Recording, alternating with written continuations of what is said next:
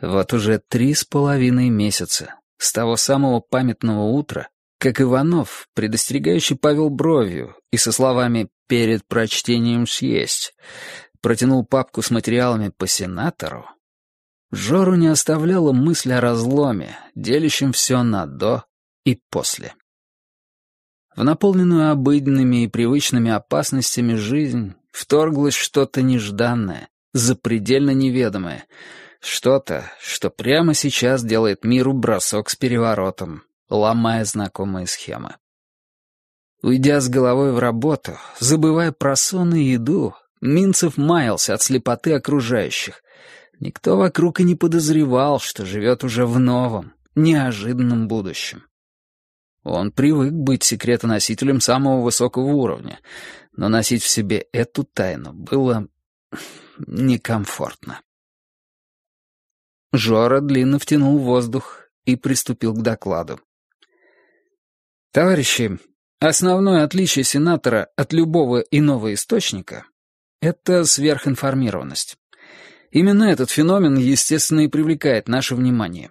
Для проверки того, реально это сверхинформированность или мнимая, логично разделить все полученные нами от этого источника данные на три части. В первую отнесем секреты высокого уровня. То, что, в принципе, было известно хотя бы нескольким. Это подробности о проводимых против нас шпионских операциях, информация о действующих и бывших предателях, о террористах, стоящих за январским взрывом в Москве.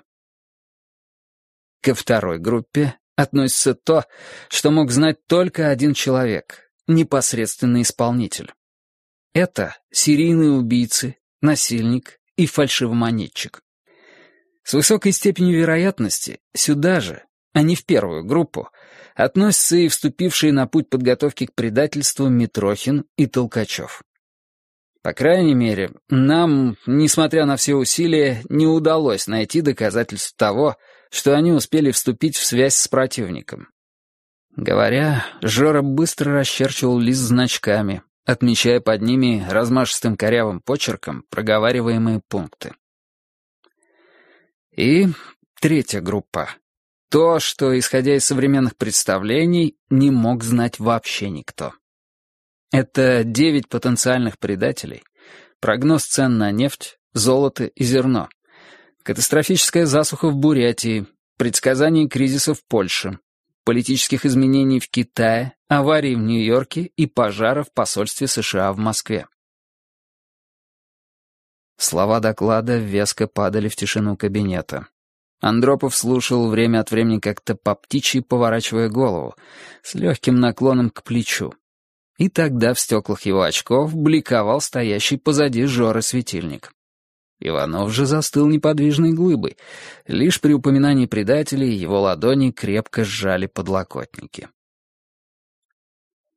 Теперь, что у нас с достоверностью представленной информации? Жора прошелся взглядом по кругу. Если кратко, то все, что мы смогли проверить, подтвердилось. Ни одного промаха, даже в третьей группе. Системная авария на 25 часов в Нью-Йорке. Пожар в посольстве с разлетом бумаг в указанном направлении. Засуха в Бурятии. Золото действительно упало в цене к концу июля примерно на 10%. Чем больше мы проверяем, тем больше получаем подтверждений. «Кстати», — вмешался Андропов, задумчиво потирая друг от друга сцепленные кисти. «Причину блэкаута в Нью-Йорке выяснили?» «Да, Наши контакты сообщают о попаданиях в течение короткого промежутка времени трех молний. Сначала в подстанцию, потом в ЛЭП. Это и стало причиной их отключения и критической перегрузки в сети. «Да, если это и правда косвенный результат каких-то запланированных воздействий, нам будет непросто», — озабоченно покачал головой Юрий Владимирович. «А хорошо, продолжайте». «Подведу промежуточный итог», — кивнул Жора. «Итак, есть твердые основания говорить о сверхинформированности нашего источника, и это указывает на необычность его природы. Я, товарищи, сначала озвучу все пространство возникающих в связи с этим гипотез, чтобы ничего не упустить из рассмотрения, а потом начну сортировать их по достоверности. Первый, ключевой вопрос. Он поднял левый кулак и разжал указательный палец. Он схватил новый лист, быстро написал «нет» и «да» и начертил два квадратика. Вот здесь кончик карандаша постучал по левому полю.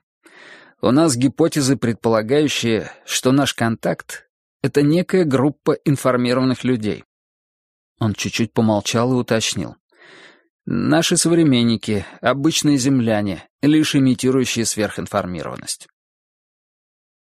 В кабинете на миг повисла гулкая тишина, и Жора замер, ожидая оклика «Что за чушь?». Но Андропов лишь коротко переглянулся с Ивановым и легонько кивнул. Минцев с облегчением выдохнул и продолжил. В зависимости от мотива, эта гипотеза далее распадается на две. Назовем их группа доброжелателей и стратегическая дезинформация. «Вы все-таки не исключаете, что нас играют?» Андропов резко подался вперед. «Не исключаю и не должен исключать. ЦРУ, CIC, да тоже ГРУ. Но последние все же вряд ли. Смотрите, значительная часть предсказаний пришлась на территорию, контролируемую главным противником. Отключение электричества в Нью-Йорке, пожар в посольстве, изменение цен на биржах. Все это теоретически могло быть подстроено специально. Остальное, хоть и с натяжками, но может быть объяснено рационально. Предатели сдали часть своей сети. Информация о преступниках создали специально под эту операцию сеть осведомителей или в преступной среде, или в милиции. Или и там, и там.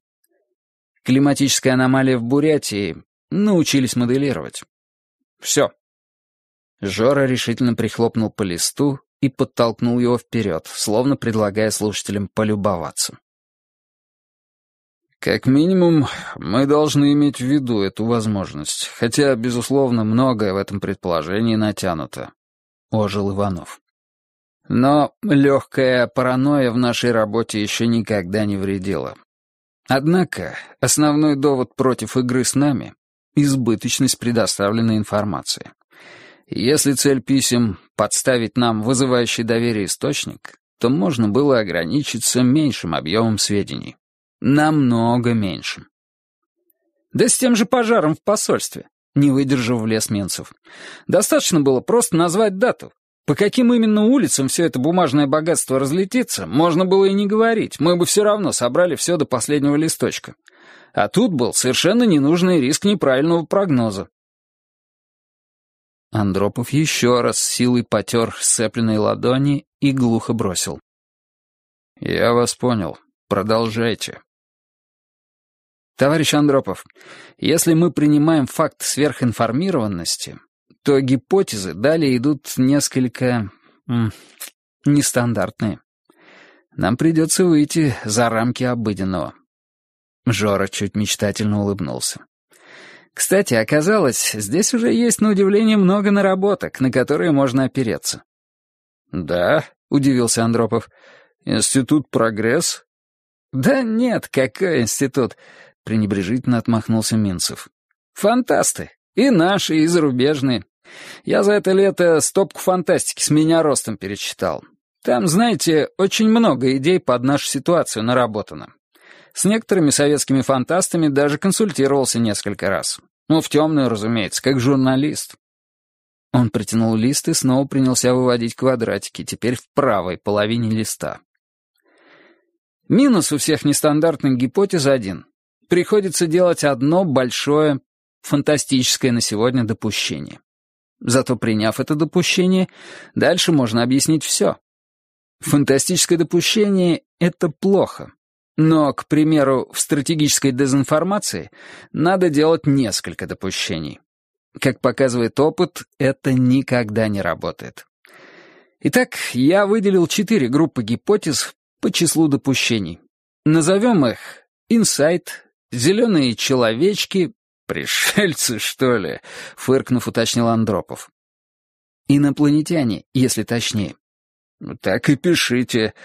А знаете, откуда вообще эти маленькие зеленые человечки пошли? В смысле, именно маленькие и зеленые? Минцев покачал головой. «Анекдот натуральный», — тонко улыбнулся Андропов. «Хотя мы потом долго перепроверяли. Большая операция была. Американцы после войны вывезли около ста трофейных Фау-2 и испытывали их на полигоне в штате Нью-Мексико в рамках разработки баллистических ракет большой дальности. Вместо боевой части использовались отстреливаемые на конечной фазе полета контейнеры с оборудованием. В некоторых экспериментах с суборбитальными запусками в контейнерах были макаки в специальных примитивных скафандрах. Один раз из-за сбоя такая ракета отклонилась от траектории и улетела в Мексику. Потом, спустя несколько месяцев, фермер нашел на своем поле обугленный объект, видимо, упавший с неба, и открыл его. «Ага, помню отчет», — заржал, хлопнув себя по колену Иванов. «Открыл, а там леденящая душ картина. Из крохотной кабинки пустыми глазницами смотрит на него давно умерший. Со смехом ушло излишнее напряжение. Андропов сбросил пиджак и засучил рукава. Иванов перестал притворяться, что плошка с медом на столе для всех, и по-хозяйски купал в ней солоноватые сушки. Минцев успел в три приема выпить стакан чая, успокоиться, и, когда на нем опять вскрестились взгляды, зазвучал уверенно. «Хм, продолжу. Итак, гипотезы, объясняющие сверхинформированность. Инсайт, инопланетяне, машина времени и этруски. Квадратики на листе обрели подписи. «Этруски?» — озадаченно задрал бровь Андропов. «Ну...» — Жора застенчиво ковырнул пальцем стол. «Это условное название. Доберусь, объясню. Итак, инсайт. Как понятно из названия, речь идет о внелогическом озарении. Механизм, естественно, неизвестен. Плюс гипотезы. Объясняет все. А минус, — вмешался Иванов, — в том, что с тем же успехом ее можно назвать божественным озарением. Да, именно, — охотно согласился Гоша. Легенда о прорицателях есть. Кассандра, Нострадамус, Калиостро. Но подтвержденных случаев нет и даже в прогрессе пока ничего не смогли накопать. Пожалуй, наиболее точные предсказания были у Эразма Дарвина, но там речь идет не о внелогических озарениях, а наоборот, о прогнозировании будущего технического прогресса на основе именно логики. «Не слышал», — покачал головой Андропов. «А что именно он предсказал?» Он в XVII веке говорил о предстоящем появлении небоскребов, звукозаписи, подводных лодок и боевой авиации. Некоторые высказывания созвучны с гипотезой Большого Взрыва. Теория эволюции Чарльза Дарвина корнями уходит в утверждение его деда об эволюции живого под воздействием внешней среды и полового отбора. «Ну да, похоже, не наш случай. Продолжайте, пожалуйста». Следующая версия — инопланетяне. С точки зрения современной науки события вероятны. В качестве мотива вмешательства может быть желание к ускорению на Земле социального прогресса. Это объяснило бы, почему они пошли на контакт именно с нами. В то же время эта гипотеза лишь частично объясняет сверхинформированность. Безусловно, цивилизация, намного превосходящая нас по техническому развитию, может собрать данные, входящие в первые две группы, и частично спрогнозировать кое-что из третьей группы. «Но сюда не укладываются сведения о предполагаемых в будущем предателях», — бросил Иванов. «Если только не считать возможным прогнозирование в этой области на основе построения психологического профиля», — живо возразил Андропов. «Ты же знаешь, что мы тут семимильными шагами развиваемся. Да, к сожалению, и не только мы. Кто знает, к чему это приведет в итоге. Вполне может быть, что червоточины в человеке можно выявлять заранее. Остаются изменения на биржах. Борис честно отрабатывал роль скептика. Да и, честно говоря, у меня в голове не укладывается деятельность инопланетян, приводящая в качестве побочного эффекта к пожару в посольстве США в Москве. То, что у нас что-то в голове не укладывается, еще не означает невозможности, — наставительно произнес Юрий Владимирович. В конце концов, мы обсуждаем явление, которое год назад нам бы показалось абсолютно нереальным. «Да», — Иванов побарабанил пальцами, раздумывая. «Если оставляем эту версию, то надо не забыть, что мотивы могут быть далеки от социального прогресса человечества. Это вообще, Жор, твой незамутненный оптимизм». «Хорошо», — Жора покладисто подписал значок и продолжил. «Зато следующая гипотеза — машина времени — легко объясняет всю сверхинформированность. Смысл ее в том, что в будущем может быть создано устройство, позволяющее путешествовать по оси времени, так же, как... «Я читал Уэлса в детстве», — нетерпеливо и чуть раздраженно прервал Андропов. «Неоднократно». Жора угукнул, мотнул головой и продолжил раскатывать полотно аргументации. Но такое устройство приводит к так называемым временным парадоксам и принципиально противоречит существующей картине мира. Исходя из современных представлений, время действует по принципу ацикличных казуальных сетей, и менять свое прошлое нельзя. Ацикличные казуальные сети. Андропов проговорил вслух, словно пробуя незнакомый термин на вкус, и на какое-то время задумался. «Так, понятно. А чужое?» «Что чужое?» — не понял Иванов. Чужое прошлое можно менять. Жора довольно воскликнул. «В точку! Собственно, это приводит нас к четвертой гипотезе. Параллельные миры, она же этруски. Кстати, как ни странно, но она, как и инопланетяне, не противоречит материалистическому пониманию мира и имеет определенный научный фундамент. Лучше пять раз на операции сходить, чем один раз этих физиков понять. В общем, существование параллельных миров не противоречит наблюдаемой картине мира. Есть в квантовой физике кое-какие парадоксы, которые можно объяснять по-разному. Из некоторых вариантов объяснения вытекает существование так называемого мультиверсума, в котором, независимо друг от друга, существует почти бесконечное множество вселенных. Это можно представить себе как очень, очень толстую книгу, в которой наша Вселенная является лишь одной из страниц. На этом листе наш мир с нашей историей. Рядом тот мир, где по какой-то причине Орда не пришла на Русь. За ней тот, где Колумба утопила буря. Иванов усмехнулся, останавливая входящего в раж.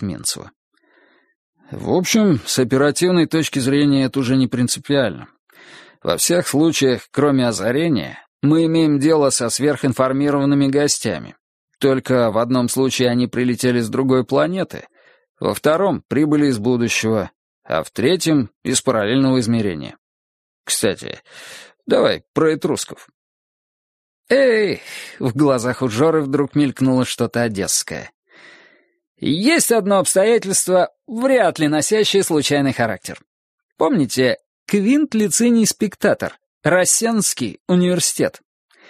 Я в темную отправил одного капитана исследовать эту подпись. Так вот, там получилось интересное пересечение. И у историков уже есть теория, которая кое-какие странности этого дела может объяснить. В общем, Квинт Лициний Спектатор — это что-то вроде нашего фамилия, имя, отчество у древних римлян. Личное имя — преномен. Квинт, то есть пятый соответствует нашим старинным вторак, третьяк, четвертак. Родовое имя или номен. Лициний, фамилия. И прозвище. Когномен. Спектатор, наблюдатель. «И что?» Андропов непонимающе нахмурился. Лициний — древний род из плебеев. Пятнадцать консулов, два великих понтифика. Но не это интересно. Считается, что род лициниев идет от этрусков. Жил такой народ все первое тысячелетие до нашей эры сразу к северу от Рима, на территории современной Тосканы. Примерно к сотому году до нашей эры окончательно ассимилированы победившими их римлянами. Брут, кстати, Пифагор и Меценат из этрусков. Так вот, самоназвание этого народа было «Рассенны», именно с двумя «н». А напомню, в подписи стоит «Рассенский университет». Естественно, на нашей земле такого учебного заведения нет, и не было, проверили. Вряд ли это случайное совпадение. Лициний и Рассенна в одной фразе. Нас наводят на какую-то мысль. Иванов хмыкнул. «Хм, излагай дальше, не жмись».